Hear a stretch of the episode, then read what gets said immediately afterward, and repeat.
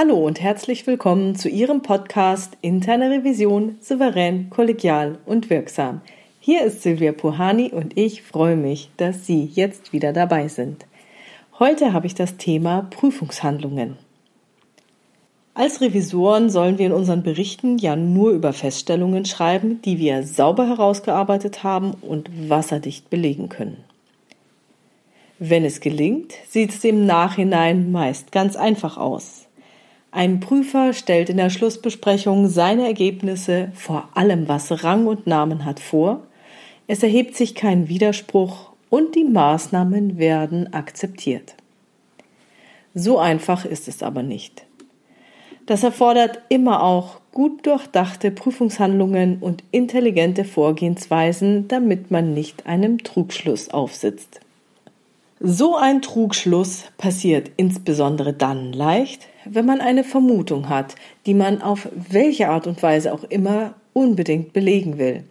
Und dann versucht man alles, aber auch wirklich alles, was einem über den Weg läuft, als Beweis für diese Vermutung heranzuziehen und alles so hinzudeuten, dass es aufgeht.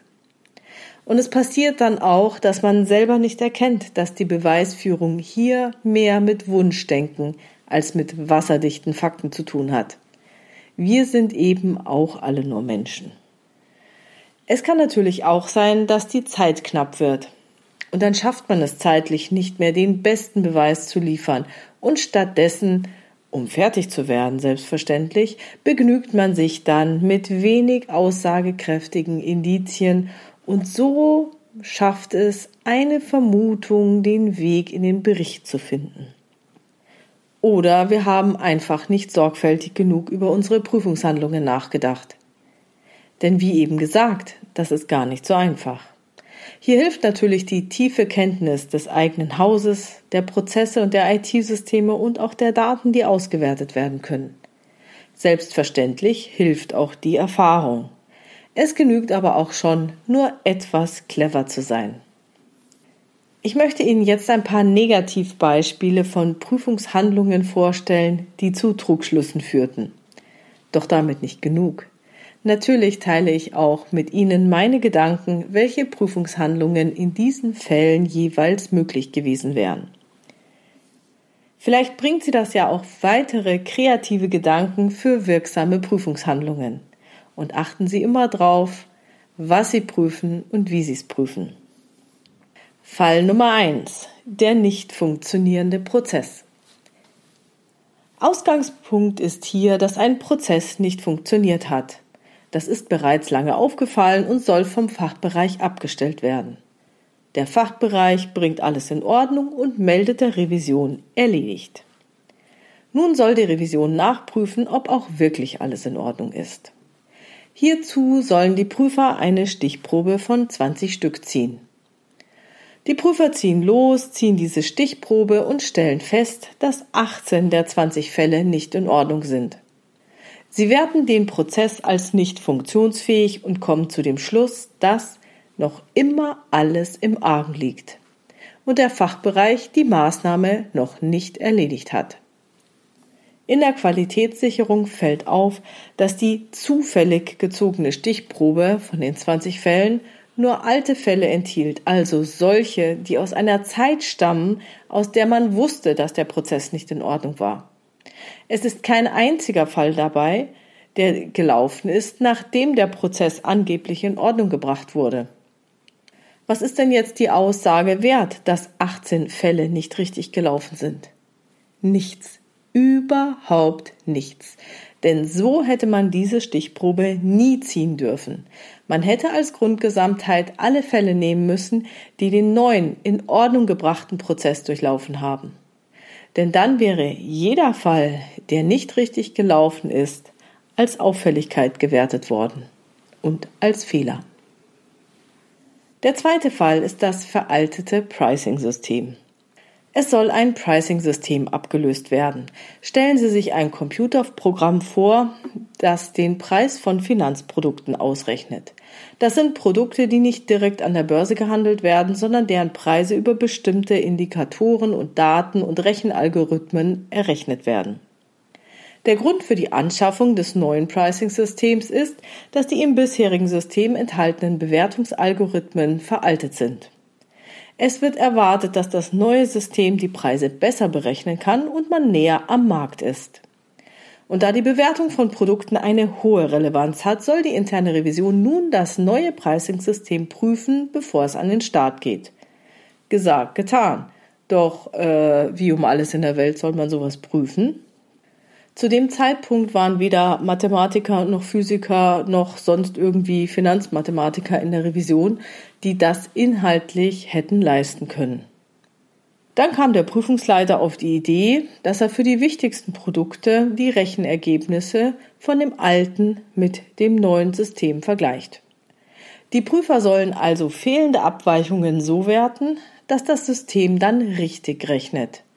Umgekehrt sollten die Prüfer jede Preisabweichung zwischen dem alten und dem neuen System als einen Fehler werten. Doch was für eine Aussagekraft hat das? Sollte nämlich keine Abweichung bestehen, würde das doch bedeuten, dass das neue System genauso schlecht rechnet wie das alte. Und das neue wurde doch gekauft, damit es besser rechnet. Sollten die Prüfer jetzt eine Abweichung feststellen, woher will denn der Prüfer wissen, ob dieser Preis nun besser ist als der alte oder schlechter? Also mit dieser Prüfungshandlung klappt das gar nicht. Welche Möglichkeit hätten Sie also bei so einer Frage zu einer tragfähigen Aussage zu kommen? In solchen Fällen gibt es meiner Meinung nach auch verschiedene Möglichkeiten, die auch Nicht-Mathematikern oder Nicht-Physikern zur Verfügung stehen, jedoch niemals so gut sind, wie wenn man natürlich so einen Kollegen hat, der selber in der Lage ist, solche Modelle nachzurechnen und tief in die Algorithmen einzusteigen. Aber man kann sich ja auch behelfen. Wenn die Revision also zum Prüfen kommen soll, gibt es mindestens eine, wenn nicht sogar zwei Parteien, die der Meinung sind, dass das neue Berechnungssystem besser sei als das alte. In diesem Fall ist es einerseits der Handel und andererseits das Risikokontrolling. Erkundigen Sie sich also bei diesen beiden Fachbereichen unabhängig voneinander, weshalb Sie der Ansicht sind, dass das neue System jetzt wirklich besser rechnet als das andere. Woran macht man das fest? Woher weiß man denn jetzt, dass es besser ist? Und umgekehrt, woran hat man denn bei dem alten System gemerkt, dass es nicht mehr up-to-date ist? Wie und nach welchen Kriterien hat man überhaupt das neue Produkt, also das neue Pricing-System ausgewählt? Wie ist die Parametrisierung erfolgt? Was hat der Probeeinsatz bzw. was haben denn die Tests ergeben? Welche Tests hat denn wer durchgeführt? Und wie ist man zu dem Schluss gekommen, dass das neue System tatsächlich das tut, was es soll? Welche Bedenken bestehen denn noch? Und wie lang soll ein Parallelbetrieb durchgeführt werden? Ab wann erfolgt die Umstellung auf den Live-Betrieb? Neben dem direkten Einstieg in die Algorithmen gibt es natürlich auch noch die Möglichkeit, sehr indirekte Handlungen durchzuführen. Manche Produkte, für die es auch Marktpreise gibt, können sich zum Beispiel durch so ein System errechnen lassen. So könnte man die berechneten Werte mit tatsächlichen Marktpreisen vergleichen und sehen, ob es den Markt näher trifft und ob man wirklich näher am Markt ist. Sollten keine aktuellen Marktpreise vorliegen, sollten zumindest die Preisentwicklungen in die richtige Richtung gehen. In der Regel findet ja auch ein Probebetrieb statt. Hier könnte sich die interne Revision davon überzeugen, was das System theoretisch ausrechnet und dann vergleichen, zu welchen Preisen die tatsächlich erfolgten Käufe und Verkäufe stattfinden. Hier sollten natürlich möglichst geringe Abweichungen zum Markt bestehen. Was ganz wichtig ist, was ich jetzt erst nachschiebe, ist, dass Sie selbstverständlich bei der Beauftragung vorwarnen sollten, dass Sie für diese Prüfung nicht ausreichend qualifiziert sind. Und glauben Sie mir, ein kurzes ein, zwei, drei, vier, fünf Tagesseminar wird Ihnen bei diesem Problem auch nicht weiterhelfen. Hierfür müssen Sie schon mindestens ein Studium der Finanzmathematik belegt haben. Sie sollten also bei der Beauftragung eine Exit-Option mit Ihrem Chef vereinbaren. Nach dem Motto, Chef, Sie wissen, dass ich hierfür nicht ausreichend qualifiziert bin. Ich bin kein Mathematiker. Gerne werde ich mein Möglichstes tun, um mir die Testverfahren anzusehen und ich versuche auch, die Vorgehensweise zu verstehen. Sollte das aber nicht reichen, werde ich zu keiner belastbaren Aussage kommen. Und dann bitte ich Sie, seien Sie sich nicht zu schade, hier die Reißleine zu ziehen. Denn wenn Sie das Gefühl haben, hier keinen Boden unter die Füße zu bekommen, dann ziehen Sie bitte die Exit-Option und bitten Ihren Chef, die Prüfung extern zu vergeben. Es ist nämlich viel, viel schlimmer, wenn Sie, ohne eine Ahnung zu haben, etwas bestätigen, weil dann könnte sich nämlich hinterher herausstellen, dass etwas doch nicht in Ordnung ist und es wäre besser gewesen, dass Sie den Auftrag abgelehnt haben. Denn hat die interne Revision einmal ihr Urteil gefällt und dann passiert irgendwas, dann wird keiner auf den Handel oder das Risikokontrolling zeigen, sondern auf die interne Revision und damit auf Sie, weil dann wird gefragt, so, und wer war Prüfungsleiter, wer hat es denn durchgeführt? Hm. Setzen Sie sich dem lieber nicht aus. Der dritte Fall der Prüfungshandlung, die leicht zu Trugschlüssen führt, sind die Gespräche im Sozialraum. Es soll die Wirtschaftlichkeit von einer Einheit beurteilt werden. Dem Prüfer fällt auf, dass sich die betroffenen Mitarbeiter länger als vorgesehen in den Sozialräumen aufhalten und sich dort unterhalten. Er schließt daraus, dass dies unwirtschaftlich sei und abzustellen ist. Und nun frage ich Sie, kann man auf Basis so einer Beobachtung so eine Schlussfolgerung ziehen? Meiner Meinung nach nicht. Vorher müsste man noch einiges wissen. Zum Beispiel, worüber unterhalten sich denn die Mitarbeiter? Vielleicht sind ja auch fachliche Themen dabei. Und man hat sich eben nur in diesen Raum gesetzt, weil alle anderen Besprechungsräume bereits alle besetzt sind. Oder weil man vielleicht gleich dabei noch einen Kaffee trinken wollte. Und das kann man ja auch gleich an der Quelle machen. Geht es denn bei dem Gespräch wirklich nur um Privates?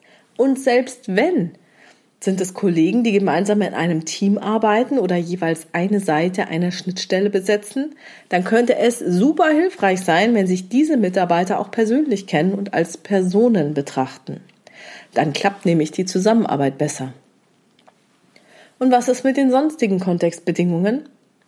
Auch hier könnte aus dem Kontext ein guter Grund bestehen, der es sehr sinnvoll erscheinen lässt, dass sich beide im Sozialraum unterhalten. Gefährlich finde ich hier insbesondere die zugrunde liegende Haltung des Prüfers. Die könnte zum Beispiel lauten, alle Mitarbeiter sind grundsätzlich faul. Man muss ihnen in den Hintern treten, damit sie arbeiten.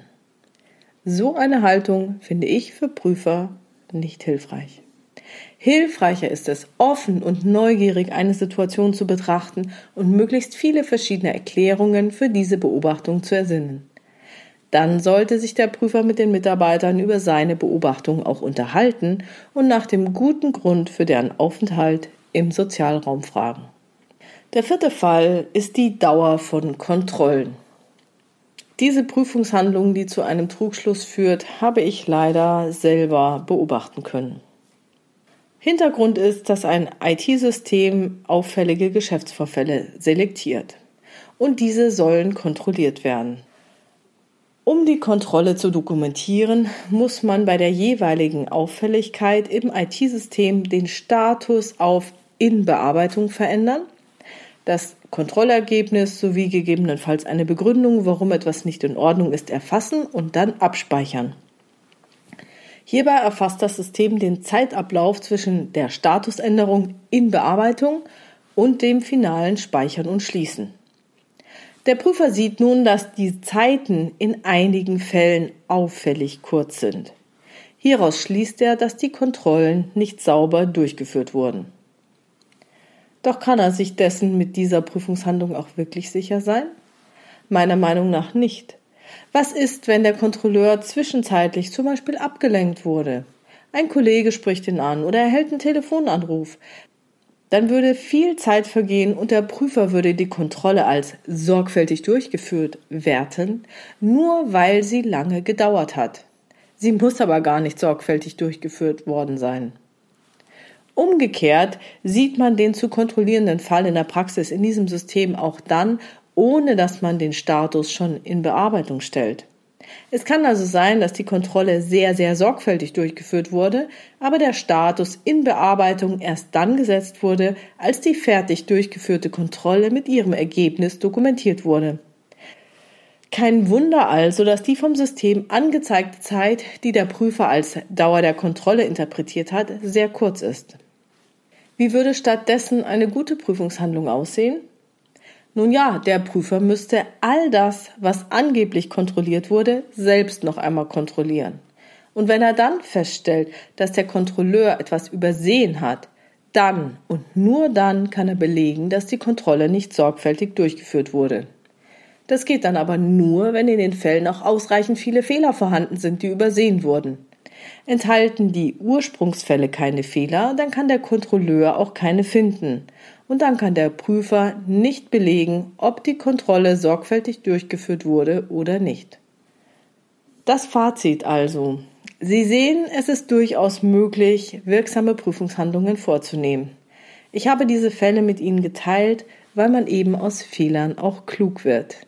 Es gibt ja den Spruch, aus Fehlern wird man klug, drum ist einer nicht genug. Ich hoffe, dass Sie Ihre Prüfungshandlungen immer mit Bedacht wählen, sich nicht davor scheuen, im Zweifel die Reißleine zu ziehen und sich immer die Zeit nehmen, zu belastbaren Ergebnissen zu kommen. Das war's für heute schon wieder mit dem Thema vom Trugschluss zur wirksamen Prüfungshandlung. Wenn Sie eine Fragestellung haben, die Sie in diesem Podcast gerne beantwortet hätten, schreiben Sie mir diese gerne an info@puhani.com oder Sie nutzen eines der Kontaktformulare auf meiner Webpage www.puhani.com. Dort gibt es eine anonyme und eine offene Variante. Und bei Gelegenheit werde ich gute Fragen hier gerne aufgreifen. Wenn es Ihnen gefallen hat, dann bitte ich Sie, dass Sie das unter Ihren Revisionskollegen weitererzählen, von diesem Podcast berichten und ihn weiterempfehlen. Und auch vielen, vielen Dank für Ihre wunderschönen Rückmeldungen und die tollen Bewertungen. Danke. Bleiben Sie dran und hören Sie gerne wieder rein in Ihren Podcast Interne Revision souverän, kollegial und wirksam. Mein Name ist Silvia Puhani und ich wünsche Ihnen erfolgreiche Prüfungsprozesse.